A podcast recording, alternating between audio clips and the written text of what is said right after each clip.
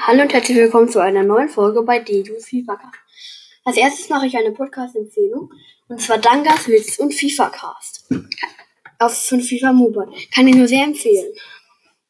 Jetzt sage ich meinen Kader, wie ich letzte, wie ich was ich wie ich in letzter Folge wie ich in der letzten Folge versprochen habe. Gut, also im Tor habe ich Kepa.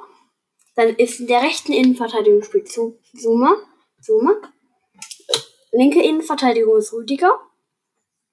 Linke Verteidigung Marcos Alonso. Rechte Verteidigung Aplicueta.